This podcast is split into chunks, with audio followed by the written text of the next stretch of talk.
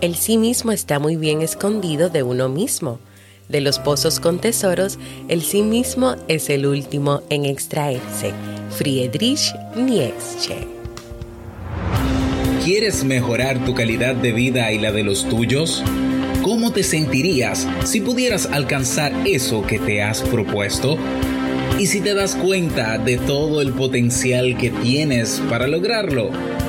Bienvenida al programa que te ayudará a desarrollar hábitos, establecer mejores relaciones, empoderarte y potenciar tu estado de felicidad personal.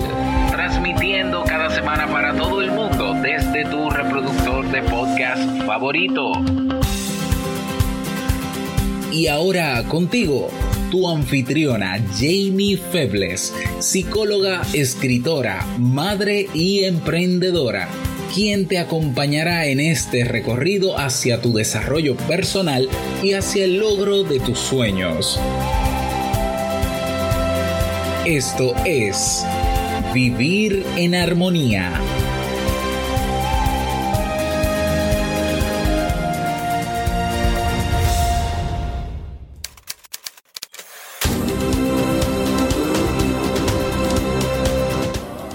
Bienvenidos al episodio 277 de Vivir en Armonía. Mi nombre es Amy Febles y estoy muy contenta y feliz de poder encontrarme compartiendo contigo en este espacio. En el día de hoy estaremos compartiendo la reflexión hacia dónde nos lleva el conocimiento interior, así como el libro para este mes de noviembre.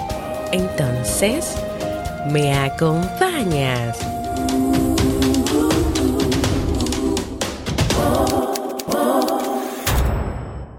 Bienvenida y bienvenido a Vivir en Armonía, un podcast que siempre tienes la oportunidad de escuchar cuando quieras, donde quieras y en la plataforma de podcast de tu preferencia. Yo como siempre, muy feliz de encontrarme nuevamente contigo en este espacio. Hoy estaré compartiendo contigo una historia de Jorge Bucay que nos lleva a reflexionar sobre nuestro interior, sobre nosotros mismos, sobre lo que podemos encontrar dentro de nosotros mismos si nos animamos a ir más allá, si nos animamos a sacar todas esas cosas inútiles que están dentro, esos pensamientos, esas creencias, esos prejuicios, ese pasado siempre en nuestro presente. Todo el mes de octubre estuvimos leyendo El Camino de la Espiritualidad de Jorge Bucay y en este libro hemos visto lo importante de la esencia que tiene cada persona, de comenzar a cuestionarse sobre cómo estás actuando o viviendo hoy. ¿Serás siendo esa persona que te han pedido que seas? ¿Será pareciéndote a tus padres o a otras personas? ¿Conoces hoy tú tu verdadera esencia? ¿Sales de la zona de confort? ¿Te has animado a cuestionar esas ideas o esas creencias que han sembrado en ti? Así que déjame parar con las preguntas porque después me emociono mucho y vamos con nuestra historia de hoy, la ciudad de los pozos.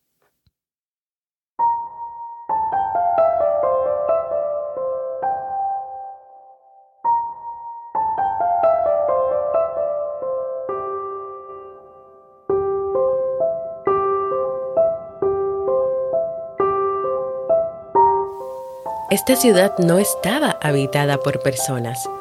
Como todas las demás ciudades del planeta, esta ciudad estaba habitada por pozos, pozos vivientes, pero pozos al fin. Los pozos se diferenciaban entre sí, no solo por el lugar en el que estaban excavados, sino también por el brocal, la abertura que los conectaba con el exterior. Había pozos pudientes y ostentosos con brocales de mármol y de metales preciosos. Había pozos humildes de ladrillo y madera y algunos otros más pobres con simples agujeros pelados que se abrían en la tierra. La comunicación entre los habitantes de la ciudad era de brocal a brocal y las noticias cundían rápidamente de punta a punta del poblado. Un día llegó a la ciudad una moda que seguramente había nacido en algún pueblito humano. La nueva idea señalaba que todo ser viviente que se precie debería cuidar mucho más lo interior que lo exterior. Y lo importante no es lo superficial, sino el contenido. Y así fue como los pozos empezaron a llenarse de cosas. Algunos se llenaban de joyas, monedas de oro y piedras preciosas. Otros más prácticos se llenaron de electrodomésticos y aparatos mecánicos. Algunos más optaron por el arte y fueron llenándose de pintura, de pianos de cola y sofisticadas esculturas postmodernas. Finalmente los intelectuales se llenaron de libros, de manifiestos ideológicos y de revistas especializadas. Pasó el tiempo.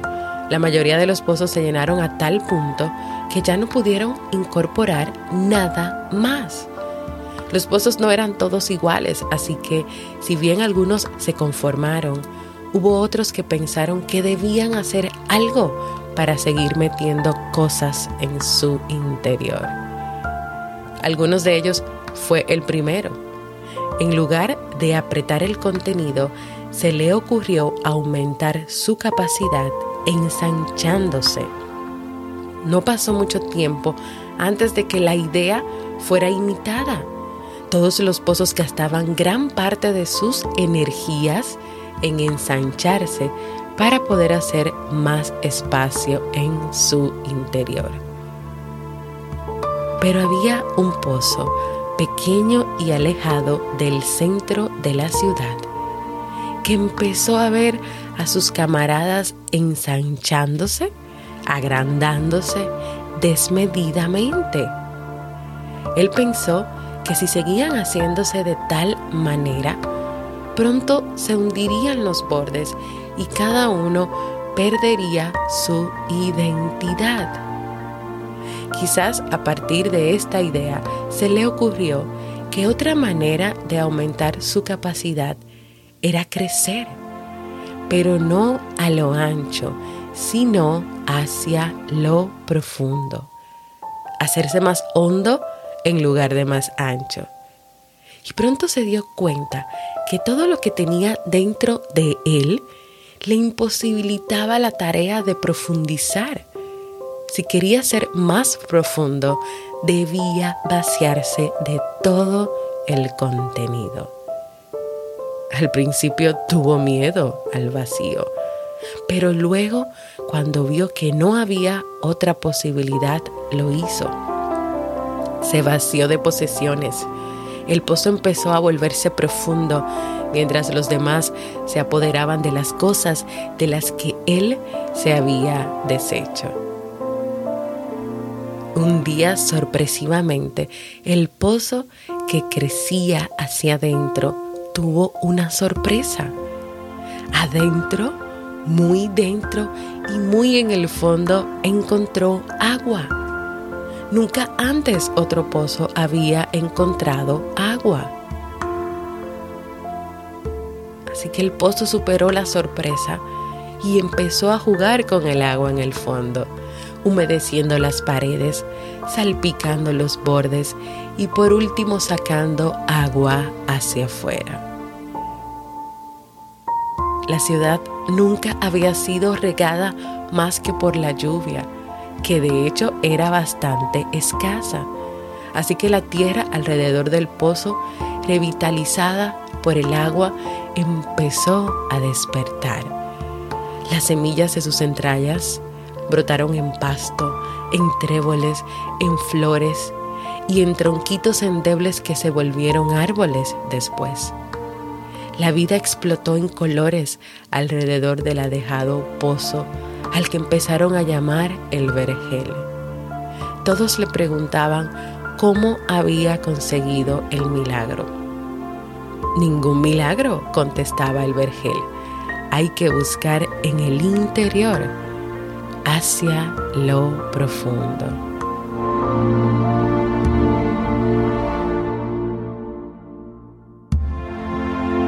Muchos quisieron seguir el ejemplo de Herbelher, pero desandaron la idea cuando se dieron cuenta de que para ir más profundo debían vaciarse.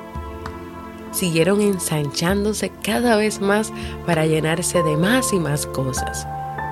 En la otra punta de la ciudad, otro pozo decidió correr también el riesgo del vacío y también empezó a profundizar y también llegó el agua y también salpicó hacia afuera creando un segundo oasis verde en el pueblo. ¿Qué harás cuando se termine el agua? le preguntaban.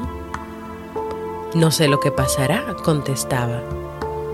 Pero por ahora, cuanto más agua saco, más agua hay.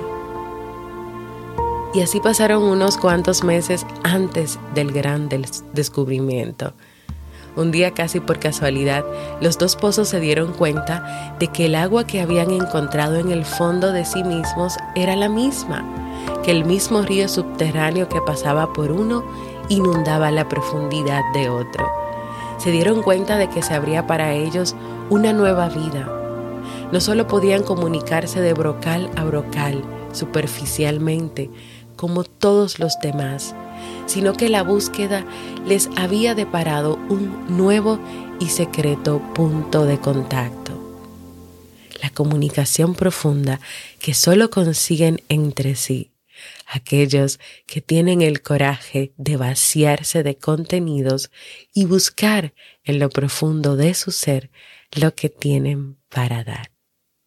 ¿Te animas hoy a buscar en tu interior, a cuidarlo, a sacar todas las cosas que están ahí que no funcionan. ¿Te animas hoy a vaciarte?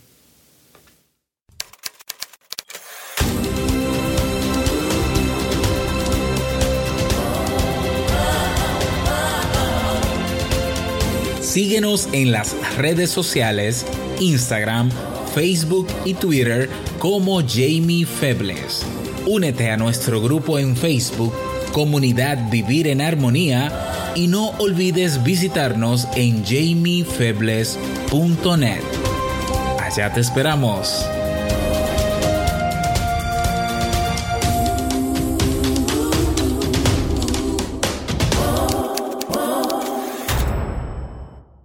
Quiero invitarte a que compartas conmigo un saludito desde donde nos escuchas ¿Cómo te ha llegado a ti la historia que he compartido en el día de hoy? ¿Qué ha significado para ti? ¿Dónde te ha tocado? Y puedes hacerle dejándome un mensaje de voz en jamiefebles.net barra mensaje de voz porque para mí es muy importante escucharte. Quiero recordarte que durante esta semana y desde la semana anterior he estado animándote e invitándote a que hagas un ejercicio conmigo aplicando los cuatro hábitos que compartimos en el episodio 274, 75 de Vivir en Armonía, donde hablábamos de cuatro hábitos que podemos realizar para evitar la fatiga en el trabajo o en nuestras actividades o en la casa. Incluso en la comunidad de Facebook yo te compartí una foto de cuando comencé a trabajar en el hábito 1, que es despejar la mesa. El hábito 2 es haz las cosas según el orden de importancia. Cuando tengas un problema, resuélvelo inmediatamente si tienes los datos necesarios. Y número cuatro, aprende a organizar, delegar y supervisar. Yo lo es, los he estado poniendo en práctica los cuatro, ahora de una manera más consciente, porque realmente sí, con algunos de ellos ya yo tenía cierta relación o, o eran o son parte de mí, pero ahora con esta con esta invitación, con esta animación y motivación a poder, a poder aplicarlos para ver si, si, son, si son productivos, si de verdad nos pueden funcionar y si a ti te pueden tal vez funcionar, entonces estamos haciendo ese ejercicio. Si tú no lo has hecho, tú puedes comenzar desde hoy a hacerlo porque vamos a tener hasta la próxima semana, como hasta el miércoles de la próxima semana, segunda semana de noviembre. Así que anímate, ve al episodio cuatro hábitos para evitar la fatiga en el trabajo en el episodio 274. Así que te espero por ahí. Vamos ahora al libro para vivir.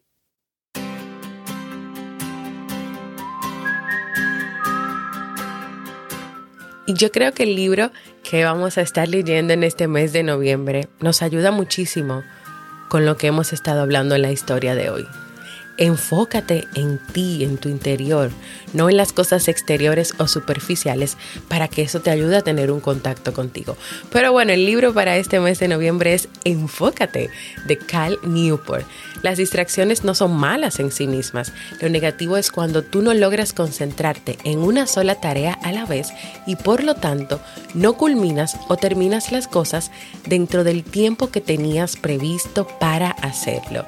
Este es un problema cada vez más frecuente en la actualidad que lleva en muchas ocasiones a sentimientos de frustración, de ansiedad, de cansancio y a altos niveles de improductividad en la vida. El autor nos comparte cuatro reglas prácticas para desarrollar, aumentar los niveles de concentración en un mundo que incentiva la hiperconexión y la multitarea. ¿Me acompañas en esta nueva aventura de aprendizajes sobre cómo aprender a enfocarnos?